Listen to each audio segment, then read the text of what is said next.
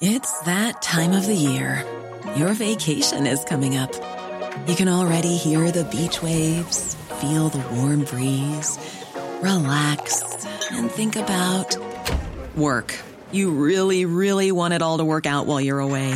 Monday.com gives you and the team that peace of mind. When all work is on one platform and everyone's in sync, things just flow wherever you are. Tap the banner to go to Monday.com.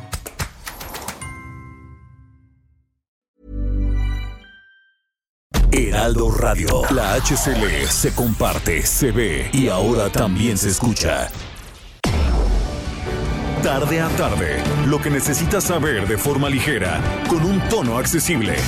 Solórzano, el referente informativo.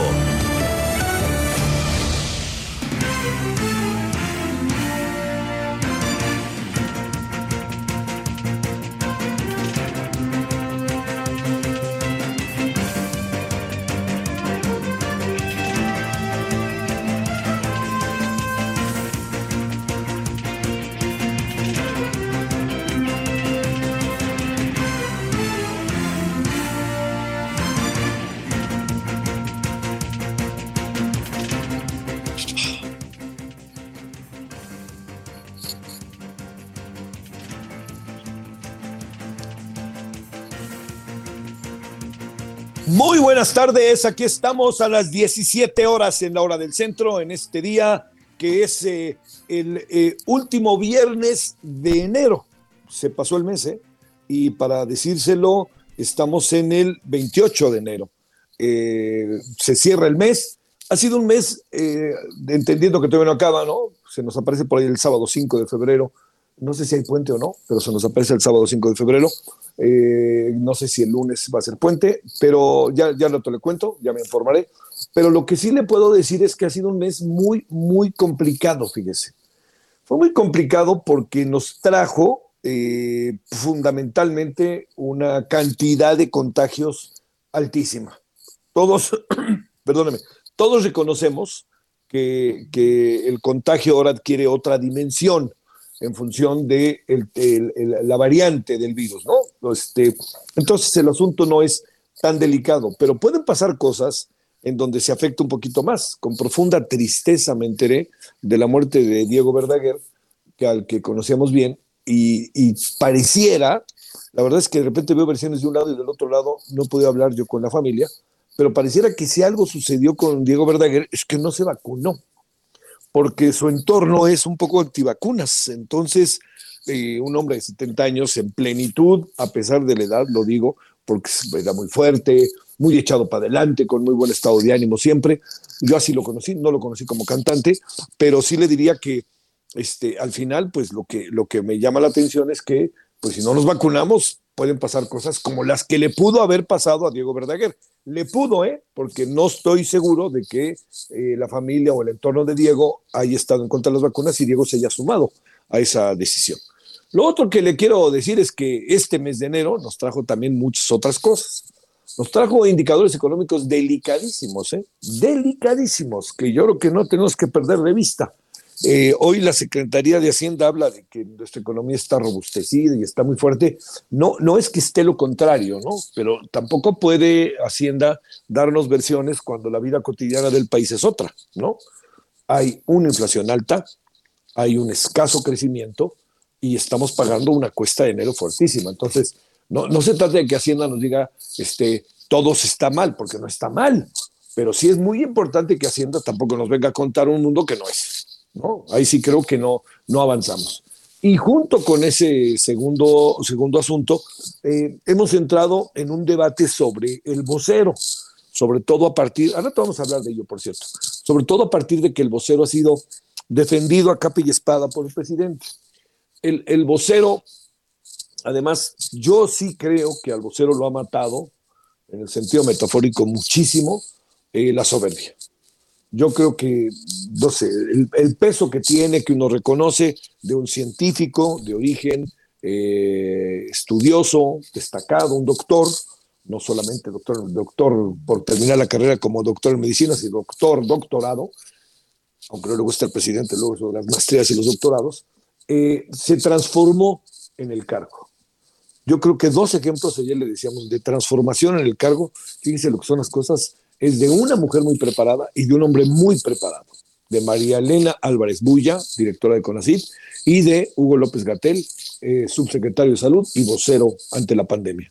Fíjese cómo estos dos casos de mujer y hombre muy preparados entraron en el terreno de la política. El presidente habla de la politiquería, pues eso hicieron, politiquería. Eso que tanto critica el presidente, sus propios funcionarios eso hicieron. Y entonces, bajo esta perspectiva, como usted puede imaginar, pues este, eh, eh, la, defensa, en función de todo lo que ha venido haciendo el doctor López Gatel, no es tan difícil, no es tan fácil de esgrimir o de desarrollar. Más bien es complicado, muy complicado poderla sustentar. Y incluso, eh, como dice del libro de Laurie Anne Fibie, o Faibi, dijo, dice que pues su propio director de tesis, su gran maestro, cuando estaba en el extranjero, pues le ha, le ha lanzado críticas abiertas, incluso le ha dicho, oye, en esto no va por ahí, y lo ha dicho nada, ¿no? Y luego también utiliza las, declaraciones de la Organización Mundial de la Salud, Panamericana de Salud, a su antojo. Dicen que no es importante vacunar, sí es importante, bueno, no tanto, ya sabe, ¿no? Este, un poco como el síndrome de quienes quieren las mentiras. No le mandamos a Cuba 200 este, este, respiradores, pero bueno, es que no fueron 200, fueron 50 de una marca y 150 de otra marca. Digo, ahí, ahí hay que ser mucho más yo le diría mucho más consistentes, porque ayuda mucho al discurso del presidente, pero el presidente lo avala. El presidente lo avala porque el presidente también llega a decir cosas que son de una profunda contradicción. Bueno, entonces, ese otro asunto está en la mesa, lo que hemos tenido en todo este mes de enero. Se, ha intensificado quizás, como en pocas ocasiones en estos tres años, el abierto, la abierta, este, la abierta crítica a veces sin sustento de parte del presidente a los medios de comunicación, a los portales, los portales se han defendido, a veces me parece que se defienden con muy buena, este, con muy buena estrategia, muy buena información, otras un poco como reaccionan a lo que dice el presidente, y sí creo que en muchas ocasiones el presidente dice cosas que no comprueba. Y eso yo creo que por más que lo diga el presidente, lo hemos dicho en muchas ocasiones, no acaba siendo una verdad, ¿no? No, eh, no estoy hablando de cosas muy puntuales, ¿eh? No voy a pensar que estoy hablando como de, de algo ahí, como en la estratosfera, no, no, de cosas muy puntuales. Eh, por ejemplo, las muertes eh, respecto al coronavirus y el ataque directo al portal de pájaro político y este, la silla rota. Bueno, son datos concretos que se tienen, que son datos que salen del propio gobierno. Y el presidente quiere verlo de otra manera cuando está muy claro cómo están, porque hay, esos datos vienen de la propia casa, para decirlo de una manera eh. Bueno, estos asuntos, vamos a agreguemos otros con los que hemos estado. La bronca entre el INE y la presidencia no va a parar, va a seguir. Ah, hay algo que el presidente creo que no fue suficientemente puntual, me parece que no, no, no alcanzó a tener toda la dimensión del asunto, que es decir, ya salió, salió el peine, ya vean ahí a Lorenzo Córdoba con el PAN. Señor presidente, con el PAN, con el PRI, con el PT, con Morena, con todos. Con todos ha ido el, el, el, este, el presidente del, del INE. Ahora, si lo que se quiere es lanzar una crítica, que no es tanto crítica, sino lanzar la búsqueda de que se crea una cosa directamente sobre el presidente del, del, INE para decir, ya ven, está con el PAN, y con eso hacer ver que no está con nosotros, pues me parece que no es leal en términos de la política, no es leal en términos del mismo, porque él mismo sabe que se ha reunido con sus, los integrantes de su partido.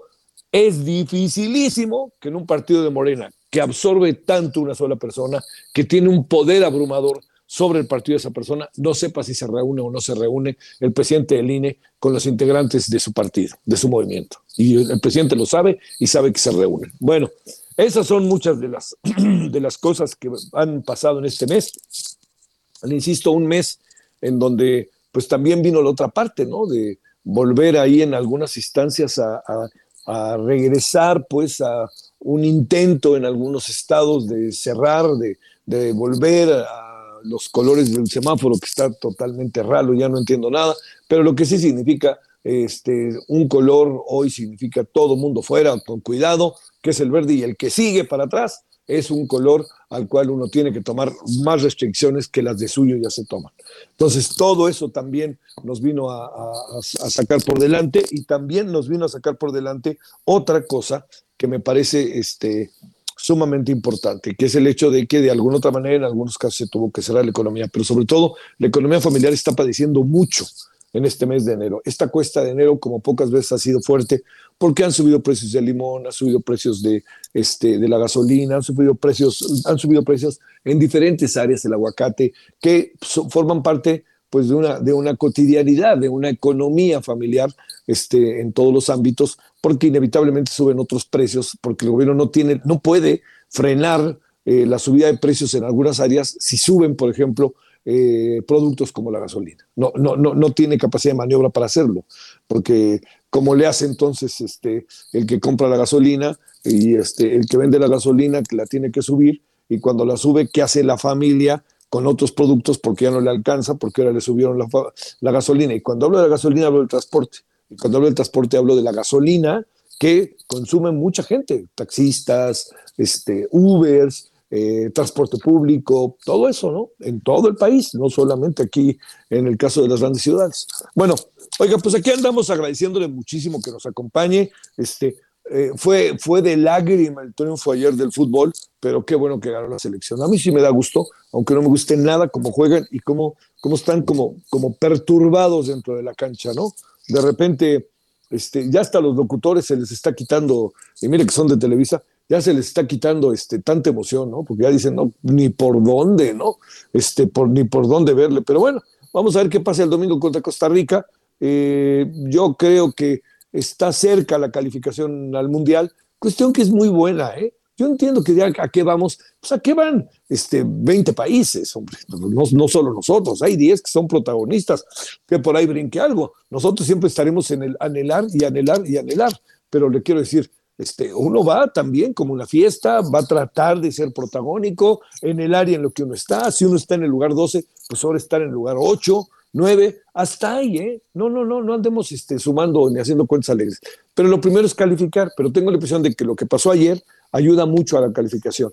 El triunfo se tenía que ganar con enorme dificultad, pero se ganó. Pero otros resultados ayudaron, ¿no? Porque quiere decir que Estados Unidos, en este orden, Canadá, que es quien mejor juega hoy en la zona, Estados Unidos, que es el segundo que mejor juega en la zona, Panamá, que es el tercero que mejor juega en la zona, y el cuarto México, que es el cuarto que mejor juega en la zona, esos cuatro equipos pueden calificar al Mundial, ¿no? Sobre todo Canadá, Estados Unidos y México. Esos tres pueden calificar directo, pueden, vamos a ver. Y Panamá se va a dar un quien vive con Costa Rica, porque si México le gana a Costa Rica el domingo y le gana a Panamá el miércoles, Costa Rica y Panamá se van a tener que dar con todo, y más ayer que ganó Costa Rica, Panamá 1-0.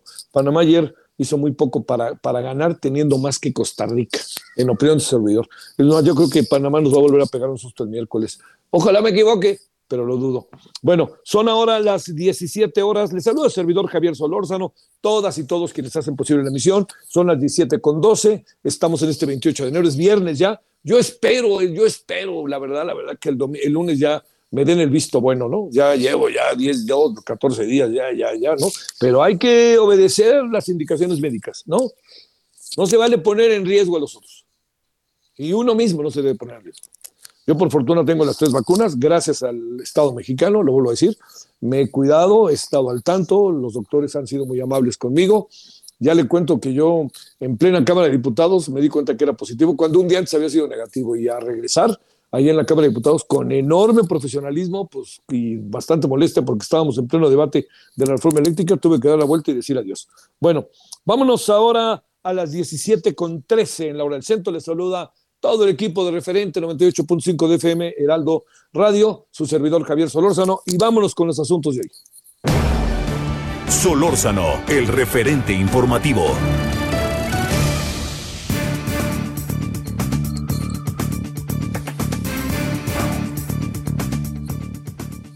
Le queremos agradecer, como siempre, a Arturo Erdeli, profesor de la UNAM, de la FESA Catlán, maestría y doctorado en matemáticas de la UNAM, y pues bueno, ha sido un hombre importante para ver las muchas cosas que están pasando en este país. Es especialista en estadísticas y probabilidad. Bueno, este Arturo, profesor, ¿cómo has estado? Buenas tardes. Bien, buenas tardes, a tus órdenes. Gracias, como siempre. A ver, eh, ¿qué, ¿qué podríamos nosotros como ir configurando respecto a esta gran cantidad de contagios en donde de repente uno escucha a la autoridad y uno dice, ya están bajando, pues claro, el lunes, pero el martes nos avientan 40 mil y hoy nos avientan 40 mil. ¿Qué, ¿Qué, está pasando en términos, eh, en, términos de crecimiento y en términos de lo que estamos viviendo respecto al, eh, al intenso eh, número de contagios? Pues me recuerda lo que sucedió en agosto, que, que nuevamente, pues tú sabes que no he coincidido muchas cosas con el subsecretario de Salud, pero en algunas cosas sí, y, creo que nuevamente se le se malinterpretó lo que dijo, igual que sucedió en agosto pasado. Él no dijo que estuvieran bajando los casos, dijo que comienzan a desacelerarse, es decir, empieza a haber indicadores adelantados que anticipan que está próximo un descenso de casos. O sea que eh, por semanas epidemiológicas, la forma en cómo abrió la, actual semana epidemiológica, que abre los domingos, pues abrió con menos fuerza que las dos previas. Eso habla de una desaceleración de, crecimiento de contagios y eso quizás anticipa que estamos cerca de llegar a un pico y comienza a descender. Digo, quizás la explicación del secretario no fue muy clara, como no lo fue en agosto, pero no dijo que estuvieran descendiendo los casos, simplemente hay indicadores que parecen adelantar que estamos cerca de un pico y que quizás ya la próxima semana podamos empezar a ver un descenso en los contagios. Es que sí, Arturo, tienes toda la razón y yo, yo soy de los que caen en el error. Se acaba interpretando lo que dice como si se estuvieran bajando los casos y es todo un proceso, ¿no? En el que estamos metidos. Así es, así es. O sea, eh, es simplemente adelantarse, tratar de ver unos pasos más hacia adelante y ojalá que sí, eh, digamos, si hemos tenido un problema esta semana de que, de que todavía están creciendo los casos y el número de resultados con, de pruebas con resultados, sea positivo o negativo, como que se ha estancado en 70 mil, ¿no? Pero la positividad sigue subiendo. Entonces, si, si, tiene, si a lo mejor ya llegamos al tope de, máximo de pruebas que podemos procesar por día en este país, poco más de 70 mil, ¿no? Y vemos que la positividad, o sea, la, el porcentaje de pruebas que sigue, que resultan positivas, sigue en aumento, entonces quiere decir que a lo mejor sí todavía hay un poco de aumento, que no estamos detectando por, limitaciones en las pruebas. ¿no? Quizás creo que el gobierno veía venir esto y por eso era el llamado de que no era tan necesario hacerse pruebas. Yo creo que más bien ya temían que podíamos llegar al tope de la capacidad de procesamiento de pruebas en el sistema de salud pública. A ver, el asunto, a ver, déjame plantearte eh, este tema que era el segundo asunto que teníamos, Arturo. Eh, ¿Cómo no, cómo no hacerse pruebas si si no haces pruebas este, y no vas a trabajar? Y no tienes un certificado de que eres positivo o negativo en su caso, este, no te dejan, no te pagan y no trabajas. ¿Cómo hacer esta otra parte que tiene que ver con la cotidianidad de millones de personas? Pues, este, bueno, más bien creo que el llamado fue a que dejáramos las pruebas para quienes realmente eh, necesitan hacérselas. O sea, justamente ah, gente que por su trabajo este, eh, eh, tiene que, que hacerlo. Entonces, eh, bueno, pues sí, dejarle ese lugar, porque hay mucha gente que dice, ay, creo que tengo COVID porque tengo síntomas, pero a lo mejor ni lo necesito para su trabajo, no es esa, eh, eh, realmente estrictamente urgente. Entonces, es un poquito de decir, bueno, estamos conscientes de que hay pocas pruebas en México, así se decidió, pues entonces dejémosle las pruebas a quienes realmente lo, necesitan, dar esta escasez. No es lo ideal, pero si así está la situación, pues sí, prudencia, ¿no? Oye, ¿qué piensas de las demandas que ha este, recibido el doctor Gatel, que ahora sí ya han sido, este, digamos, han sido este, ya consideradas por la autoridad?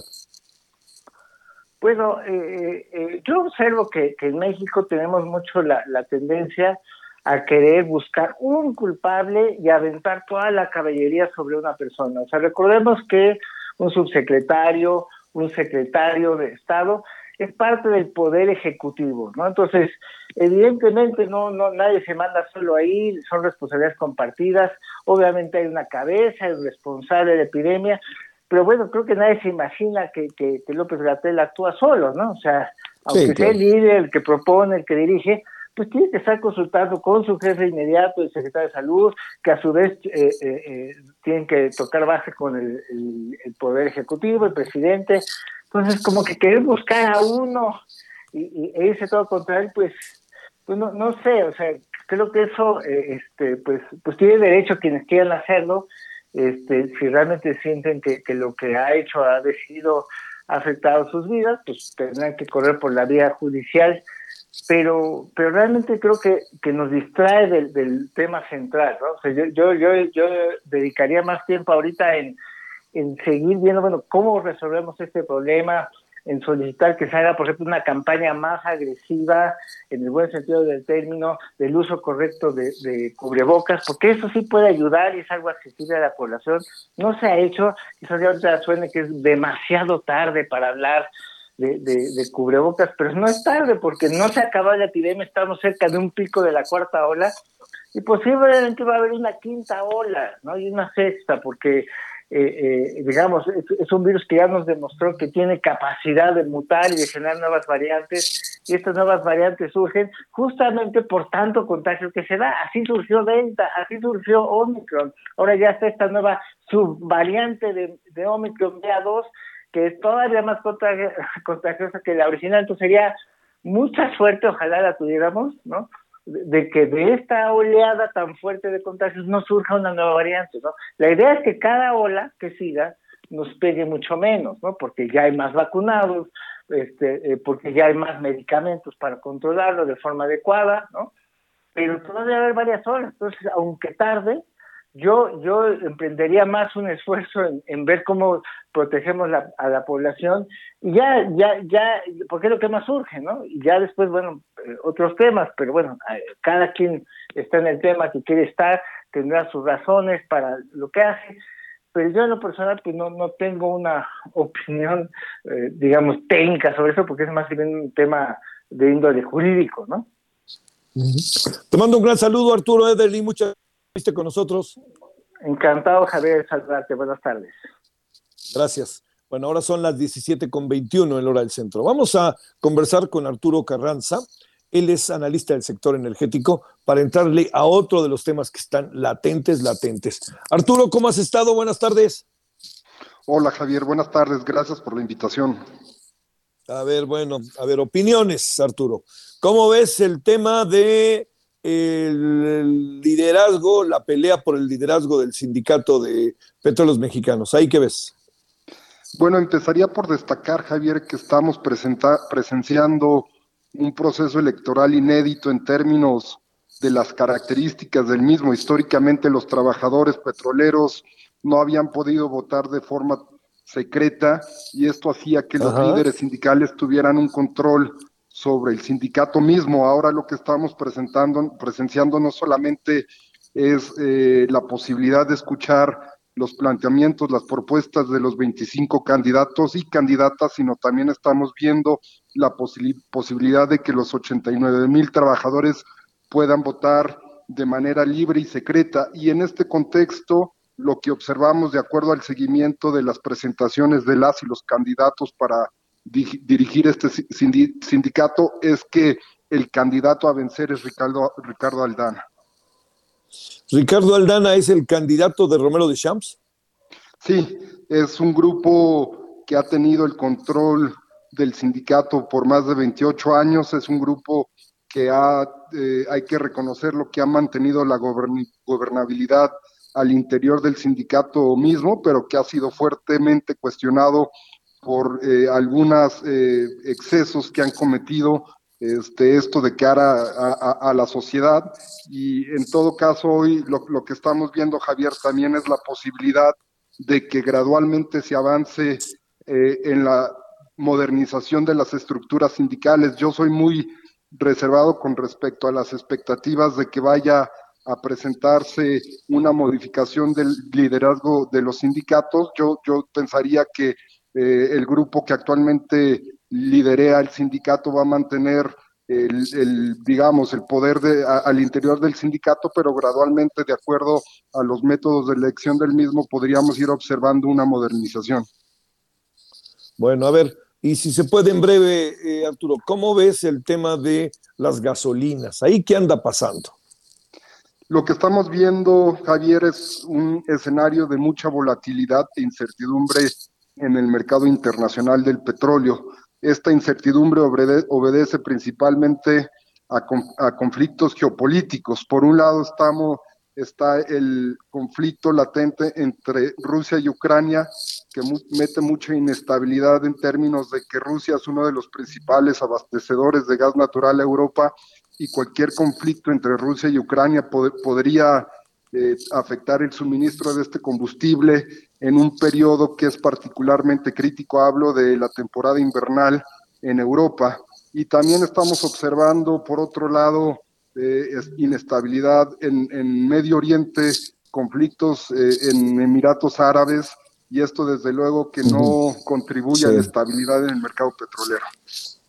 Oye, Arturo, ¿te importaría que hiciéramos una pausa para cerrar la conversación inmediatamente después de ella? No, aquí estoy, permanezco. Muchas gracias. Bueno, vamos a una pausa y estamos de vuelta. Vamos a hablar con Eduardo Bojorquez, vamos a hablar con Arturo sobre los temas petroleros y los temas de corrupción todo este de el, el referente informativo regresa luego de una pausa. Heraldo Radio.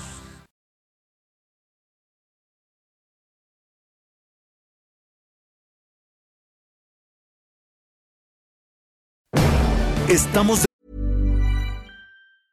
I'm Sandra, and I'm just the professional your small business was looking for. But you didn't hire me because you didn't use LinkedIn jobs. LinkedIn has professionals you can't find anywhere else, including those who aren't actively looking for a new job but might be open to the perfect role, like me.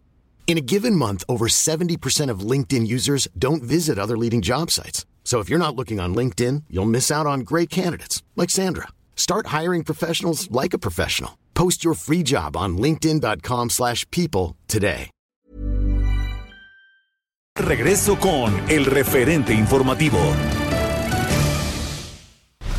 En el referente informativo le presentamos información relevante. Próximo lunes inicia aplicación de vacuna de refuerzo a personas de 40 a 49 años en la Ciudad de México. Regreso a clases presenciales será opcional en Durango. Secretaria de Salud en Sinaloa homologa criterios de pandemia COVID-19 con lineamientos federales. España otorga el beneplácito a Kirin Ordaz como embajador de México. Fiscalía General de Justicia reabre investigación del caso de la defensora de derechos humanos Digna Ochoa. Joe Biden alista apoyo económico a Ucrania para hacer frente a Rusia. Impiden a padres y madres de 43 desaparecidos de Ayotzinapa tomar casetas de autopista de Guerrero. Activistas presentan denuncia contra red de violencia digital en la Anáhuac, Mayap. Gobernadores de Sinaloa y Durango fortalecen coordinación en materia de seguridad.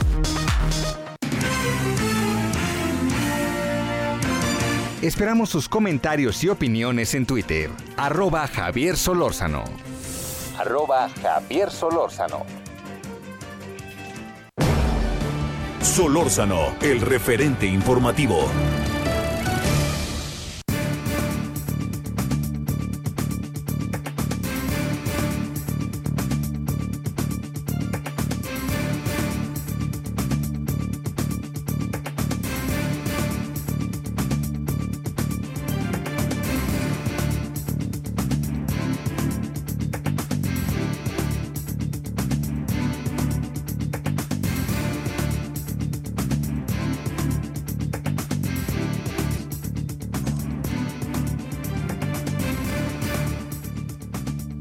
Bueno, aquí andamos de vuelta. Gracias que sigue con nosotros. Nada más dos informaciones antes de seguir con Arturo. La primera tiene que ver con que hoy el semanario Z de Adela Navarro, que dirige Adela Navarro allá en Tijuana, habla de sus investigaciones periodísticas que llevan, llevan un, eh, estuvieron hablándolo quizá más de una hora los asesinos a Lourdes Maldonado. O sea que ahí estaban esperándola para cuando llegara, que me parece un asunto que, bueno, todavía da más elementos para para pues tratar como de, saber exactamente qué fue lo que vino a pasar, ¿no? Este, eh, íbamos a, tratar de continuar con Arturo, pero este, me dicen que, no, no, no, no, hay, no, tenemos todavía manera de, de, este, de regresar con él, pero entonces, si le parece a usted y no tiene inconveniente, ya traíamos nosotros en nuestra agenda una conversación precisamente para esta hora con Eduardo Bojorquez, quien es el director general de Transparencia Mexicana y director ejecutivo de la Fundación Este País hace. Querido Eduardo, de nuevo, ¿cómo has estado? Pues con mucho gusto de escucharte, Javier, y pues ojalá esclarezca el que acabas de dar cuenta, es importante lo que Adela y Z pueden estar compartiendo, ¿no? Este, ojalá no quede impune, ¿no? No, además, este, digamos, bueno, uno sabe que Z, y tú y yo lo sabemos, y lo sabe el público, es de una enorme relevancia y las investigaciones siempre han sido de enorme seriedad. Eh, a ver, este, hay varios temas, Eduardo. Algunos tienen que ver directamente con los temas de corrupción, pero otros también es, a mí me parece, y la verdad que te lo digo, como muy importante escuchar cómo ves las cosas. A ver, déjame plantearte, eh, ¿por qué supones que en los números, en las estadísticas, en, los, en, en todo lo que son, hablemos de ranking, nuestro país nomás nos saca la cabeza con el tema corrupción, siendo que es uno de los temas más importantes para el gobierno. O el gobierno tendrá otros datos, y no lo digo tan peyorativamente, ¿no? O el gobierno tendrá otros datos, o en qué estamos. ¿Qué presumes, Eduardo? Mira, yo creo que tenemos los mismos. Eh, te acordarás que en este índice de percepción de la corrupción, en el primer año de la administración, lograron detener una caída histórica que venía de la del gobierno de Peña Nieto, ¿no? Y la pararon y se reconoció y así se dijo segundo año de gobierno mejoraron un punto en la calificación y ocho lugares en el ranking y pues salimos a informarlo, Javier, ¿no? Había, pues yo creo que mucha esperanza, ¿no? De que le empezáramos a dar la vuelta y empezáramos a, tomar vuelo. En este año lo que reportamos es que eh, obtuvimos la misma calificación que el anterior, 31 puntos, y que nuestra posición relativa sigue siendo la misma, ¿no? 124 de 180 países medidos. ¿Qué es lo que ¿qué, creo, qué, es lo que va pasando conforme avanza la administración? Pues que los casos, las, eh, los asuntos ya no son del pasado, Javier, ¿no? O sea, ya no puedes utilizar la misma narrativa, el mismo discurso, porque empiezan a apuntar eh, a colaboradores, a funcionarios que están bajo la administración. Te acordarás, por ejemplo, que aunque no hubo mucho ruido, porque lo, lo, creo que lo manejaron con muchísima sangre fría, pues los Paradise Papers pusieron a varios nombres de, de, colaboradores cercanos y aunque aclaró el caso de un par de ellos, pues no, no se aclaró para todos, ¿no? Luego vinieron renuncias, en fin. Lo que te quiero decir, ya no puedes decir el pasado era terrible, ¿no? Y nosotros somos distintos y que los índices lo reflejen en automático. Y la otra es que, lo hemos platicado, Javier, tampoco es un secreto, abrir carpetas de investigación es muy fácil, ¿no? El problema es que sentencia un juez al responsable.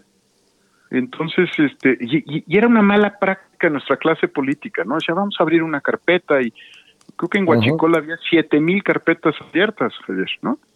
eh, pues abrir carpetas, literalmente es como abrir un folder, ¿no? Y empezar a archivar cosas, ¿no? Para investigar. Eh, lo difícil es judicializarlas, lo difícil es llevarlos ante un juez, y si no, pues bueno, está el caso Lozoya y está el caso Robles, que están detenidos bajo proceso, con prisión preventiva, pero no han sido encontrados responsables de ningún delito. O sea, un juez no ha dictado sentencia en contra de ellos. Entonces, eso también creo que se refleja, Javier. Y ya, ya, ya vamos entrando al cuarto año de gobierno, ¿no? Este, ya no es, eh, ya no puedes decir que no te toca a ti, ¿verdad? Claro. Oye, a ver, eh, este, colocando, eh, reconociendo las particularidades que puede tener los reportajes de Mexicanos contra la Corrupción y Latinos sobre el hijo del presidente. Cuando digo las particularidades es que, digamos, a lo mejor él, es un beneficiado de una circunstancia por una mujer con la que está casado y la mujer tiene una condición económica muy favorable.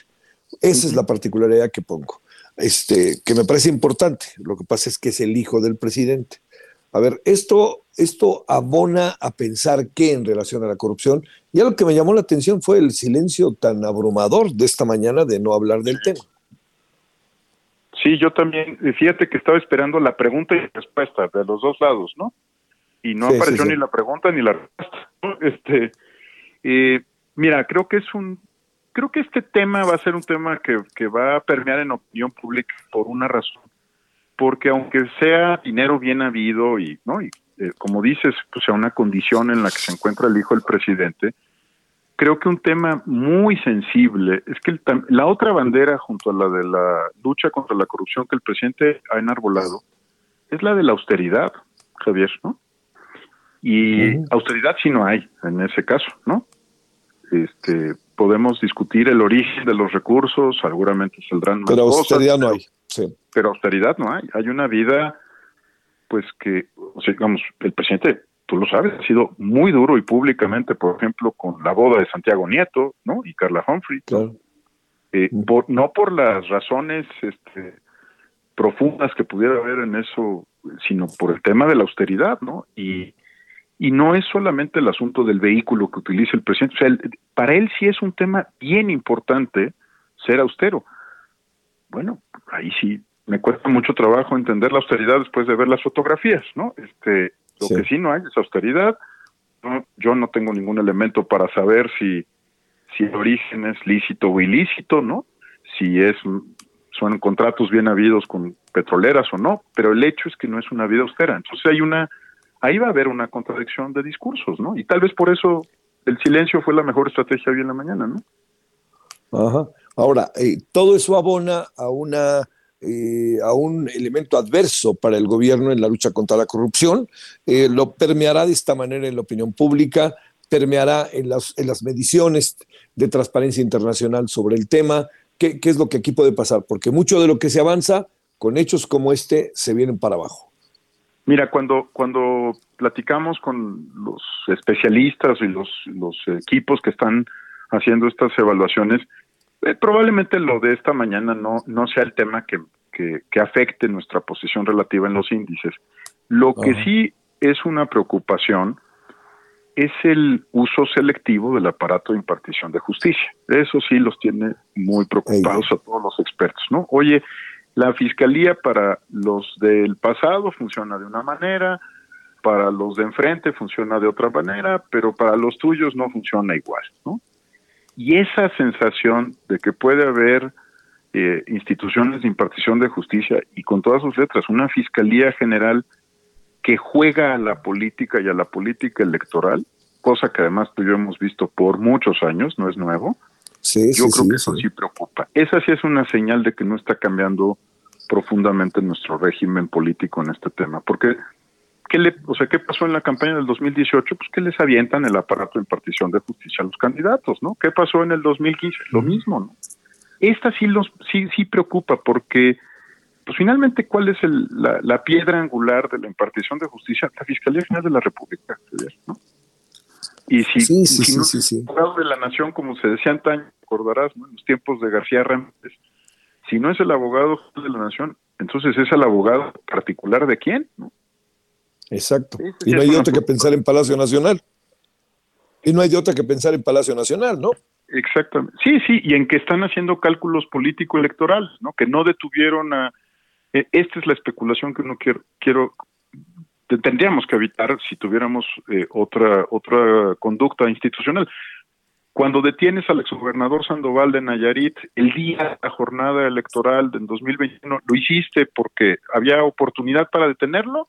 o lo hiciste porque querías tener un efecto sobre la elección, ¿no? Eso es lo que quieres evitar, ¿no? Sea, el, las fiscalías tienen que estar por encima de las discusiones electorales, políticas, de los grupos, de las facciones, ¿no? Porque sirven al, te sirven a ti y a mí, aunque yo sé que suena trillado y hasta sí. podría sonar cursi, ¿no? Pero trabajan para nosotros, ¿no? O sea, el, eh, en el sentido de que les entregamos un poder enorme en beneficio del interés público, no en beneficio del interés de grupos o de partidos. Oye, eh, y a esto se suma una parte que me parece que va también delicada, que no, que no alcanza a cuadrar una respuesta sensata, clara, precisa del caso de los hermanos del presidente. Es que, es exacto, el, el tema es la selectividad, ¿no? Este, ¿Por qué tienes dos raseros, no? Yo entiendo, a ver, este, en cualquier sistema político, pienso por ejemplo en Francia, tú seguramente seguiste el caso del expresidente Sarkozy, pues ir contra un expresidente es bien difícil, ¿no? Eso no es un, por supuesto que tiene redes de apoyo, grupos de simpatizantes, ¿no? Eh, capacidad financiera para defenderse. Pero cuando Sarkozy es encontrado responsable por un juez, lo que le ilustra a la población francesa es que de verdad nadie está por encima de la ley, ¿no? Pero cuando tú tienes un doble rasero y dices, no, a los políticos de ciertas características no los voy a tocar, o a los familiares o a los amigos, pues yo creo que ya no estás haciendo impartición de justicia. Y esa es la gran eso es lo que nos pone siempre en una dificultad enorme de mejorar en las mediciones internacionales. Piensas en Corea del Sur y fueron contra la expresidenta porque tenía negocios chuecos con Samsung, ¿no? Y no les, no les tembló la mano, ¿no? Y está no, no, no. purgando una sentencia. O sea, esa es la gran diferencia. No, el primer ministro austriaco, el ministro, el otro día hacíamos un recuento de la cantidad de, de secretarios o ministros de salud en el mundo que han renunciado por acusaciones graves ¿no? en el manejo de la pandemia o incluso asuntos de presunta corrupción. Hombre, cayó el de Nueva Zelanda, el de el de Canadá, tres en Ecuador, no puede ser que haya un tema selectivo. Ese es, ese es creo que el gran nudo que no hemos logrado resolver, es la, la, famosa frase que se le atribuye a Juárez, ¿no? De para los amigos todo, ¿no? Para sí. los desconocidos la ley, ¿no? Este, y eso creo que es donde estamos atrapados históricamente, Javier. Oye, eh, la otra cosa, este, tantos eh, líos que se aparecen en función de lo que está pasando en el país, pasan también por, como por una interpretación de hechos de corrupción o caen estrictamente en el sentido político. Estoy pensando, por ejemplo, en la situación particularmente tan delicada con el Instituto Nacional Electoral. Estoy pensando también en todo este litigio sistemático contra la prensa. Todo eso también acaba generando asuntos que tienen que ver con eh, la corrupción o están en otro ámbito o cómo se alcanzan a ver. Mira, aunque, aunque digamos formalmente están en otro ámbito porque los índices pues miden lavado de dinero, fraude, corrupción, cohecho, enriquecimiento ilícito y otras cosas, lo que lo que siempre levanta alertas es el hecho de que los controles democráticos estén bajo riesgo, ¿no? Eh, piensa, por ejemplo, en para, para salirnos también del contexto de México, y, pero pero hacer analogías. ¿Qué preocupa en El Salvador con Bukele, no? Pues que no quiere una corte independiente, ¿no? Oye, ¿qué preocupa en el caso de Argentina? Lo mismo, ¿no? Que no quieren una corte independiente. ¿Qué preocupa en el caso de Perú? Pues que se pase por encima, ¿no? De los controles democráticos. Entonces, eh, casi que siempre que tienes una continua lucha contra los controles democráticos, a saber, la prensa, los órganos independientes del Estado, ¿no? los reguladores de ciertas materias, pues es imposible pensar que, que no quieres como quitarte controles, ¿no? Que no entonces que quieres concentrar poder o que quieres evitar una regulación que sea efectiva. Yo yo sí creo que aunque no se miden directamente, pues por supuesto que, que generan la impresión de que no se siente cómodo este gobierno con los controles democráticos que históricamente hemos construido, ¿no? Eh, se llame INE, se llame INAI, se llame Auditoría Superior de la Federación, se llame Sistema Nacional Anticorrupción. Es decir, estos son, son controles para mantener el poder acotado, y Javier, también hay que decir, uno no diseña todos estos controles para este presidente, ¿no? Sino para cualquier presidente. oye, en cualquier momento, y no estoy hablando de la salud del presidente López Obrador, en cualquier momento llega un presidente que, pues a lo mejor tiene otro código de valores, ¿verdad? Entonces los controles democráticos no se hicieron para él, ¿no? Se hicieron porque la el poder tiende a concentrarse, ¿no? A, olvidarse de los principios que defendía al principio y necesitas mantenerlo acotado y, y, y, de hecho es una protección para ellos mismos, ¿no? Porque estos controles no se diseñaron para hacerte la vida imposible, ¿no? Sino para asegurar que te comportes conforme a la ley, ¿no? Oye, lo que sí, para cerrar, te digo, no, no, en, no en otro afán que el del análisis y de escenarios un cuanto tanto, entiendo que sirve, lo del hijo de López Obrador para que se lo revienten en la cara al presidente y le digan y todas las críticas y sobre todo un sector que es anti-AMLO eh, y difícil eh, para los propios simpatizantes del presidente este, defender esta circunstancia, pero me da la impresión de que es un asunto que, tendría que ser valorado, respondido por la autoridad, hablo del presidente, o, piensas que lo van a pasar de largo o el lunes vendrán con todo para responder. Entiendo que estamos en un terreno muy subjetivo, Eduardo, pero ¿qué es lo que piensas? Porque lo considero, yo cuando lo vi ayer, lo, fui cayendo en conciencia de lo delicado que se puede convertir, pero al mismo tiempo este, la autoridad con el otros datos como una metáfora, ¿no? Sí, o sea, muy, mira, y probablemente si lo enfrenta lo hará con la misma pericia que ha enfrentado otros temas, ¿no? Este, sí, claro, o desautorizando la fuente o, no, o señalando que pues es su eh, la vida privada de su hijo, en fin. Lo que sí creo es que o sea, toca una fibra muy sensible. Javier, también lo hemos platicado en otras ocasiones y perdón que, que haga alusión a temas. Por favor. Tú y yo lo platicamos. ¿Qué le molesta especialmente a la población de la administración de Peña Nieto? Las canonjías, los privilegios, los excesos, ¿no? O sea, tú veías un vestido Oscar de la Renta y recordarás, ¿no? Este, en el grito, eran tres días de discutir el vestido Oscar de la Renta que 180 mil pesos y el porque tú sabes que pues que digamos que uno está esperando servicio público algo más que de las personas. Eh, Yo creo que le va a pegar en esa zona, en la de la austeridad, ¿no? A lo mejor lo ataja bien, lo desautoriza, lo, lo, lo, lo, desplaza de la agenda pública, ahí ya, ¿no? no Y no estamos hablando del mes o de... ¿no? Estamos hablando, pues, de del presidente, que es la austeridad. Oye, mientras que son instituciones, ¿no? Este, o sea, hay personas, o sea, servidores públicos a quien tú y yo no conocemos, que les va a costar esta reforma que se está presentando, les va a costar el trabajo, ¿verdad? Los van a desaparecer. Y mientras estás apretando y apretando y apretando a tu propia administración pública, las circunstancias que sean, otro confortable en, un, en una casa pues que muy probablemente el grueso de nuestra población va a poder tener. Sí, sí, sí. Bueno, te mando un gran saludo como siempre, Eduardo. Muchas, muchas gracias que estuviste con nosotros. Al contrario, Javier, gusto estar en tu programa y de veras que pasa buen fin de semana.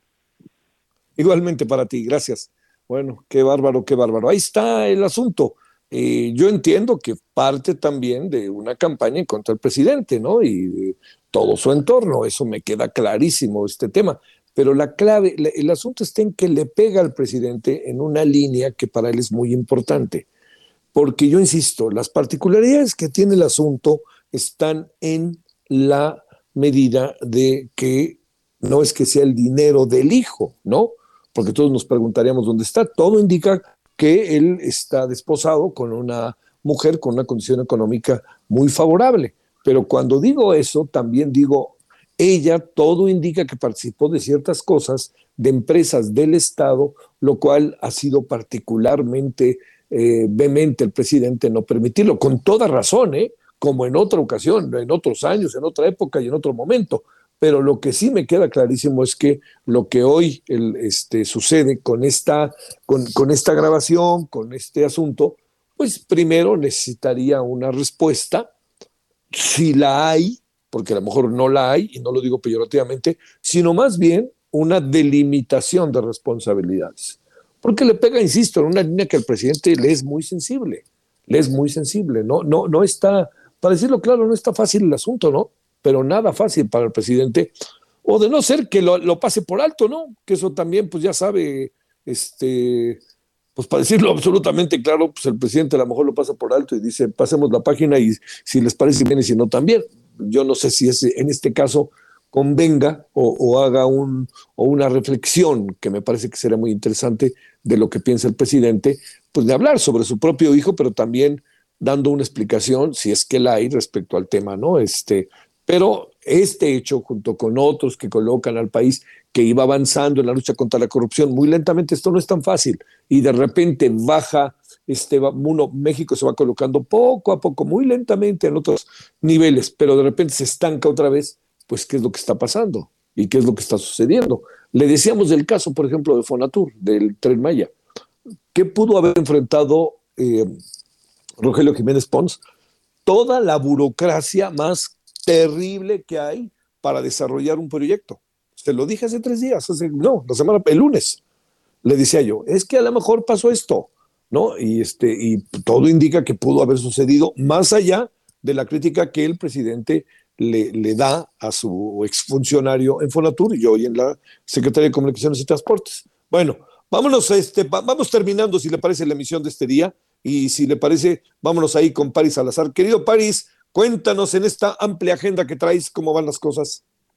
Buenas tardes, Javier, amigas, amigos de Galdo de México. Esta mañana el presidente Andrés Manuel López Obrador consideró que el presidente consejero del INE, Lorenzo Córdoba, debe ser una autoridad imparcial y no debió acudir a la plenaria de los diputados del Partido Acción Nacional. Sin embargo, dijo que esta acción ayuda a terminar con las simulaciones del consejero presidente Lorenzo Córdoba y que son tiempos de definiciones. También señalar que este viernes Lorenzo Córdoba participó en la plenaria del Partido Revolucionario de la Revolución Democrática, el PRD.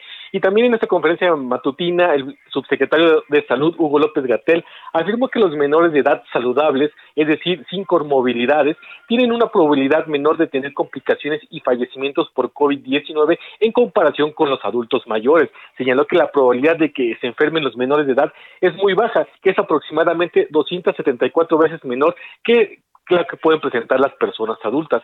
López Obrador reveló también en esta conferencia matutina que agentes del FBI de Estados Unidos participaron en una operación en Quintana Roo, por lo que también se va a solicitar un informe al embajador de Estados Unidos, Ken Salazar, para saber si esta actuación fue conforme a la ley mexicana. Recordemos que el gobernador de Quintana Roo, Carlos Joaquín, anunció que en dos semanas arribarán a la entidad agentes de la DEA, el FBI y la Policía Montada de, de Canadá para combatir la delincuencia y reforzar la seguridad, así como para intercambiar información.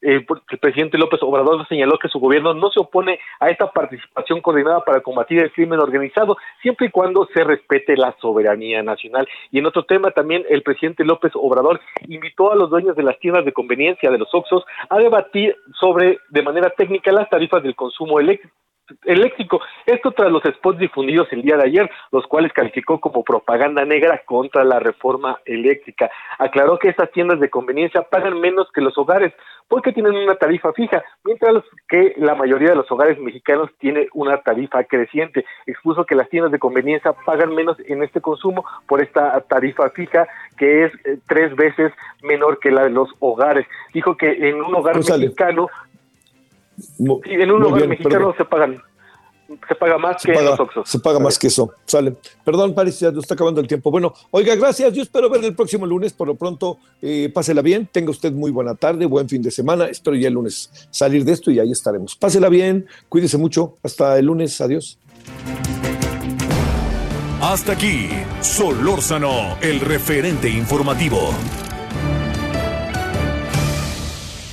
Heraldo Radio 98.5 FM, una estación de Heraldo Media Group, transmitiendo desde Avenida Insurgente Sur 1271, Torre Carrachi, con 100.000 watts de potencia radiada. When you make decisions for your company, you look for the no-brainers. And if you have a lot of mailing to do, stamps.com is the ultimate no-brainer. It streamlines your processes to make your business more efficient which makes you less busy. Mail checks, invoices, legal documents, and everything you need to keep your business running with Stamps.com.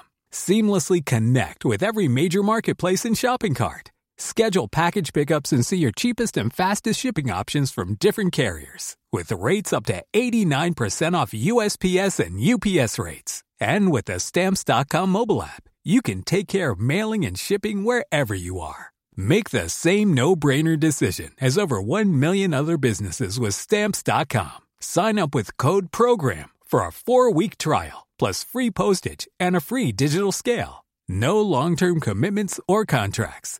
That's stamps.com. Code program.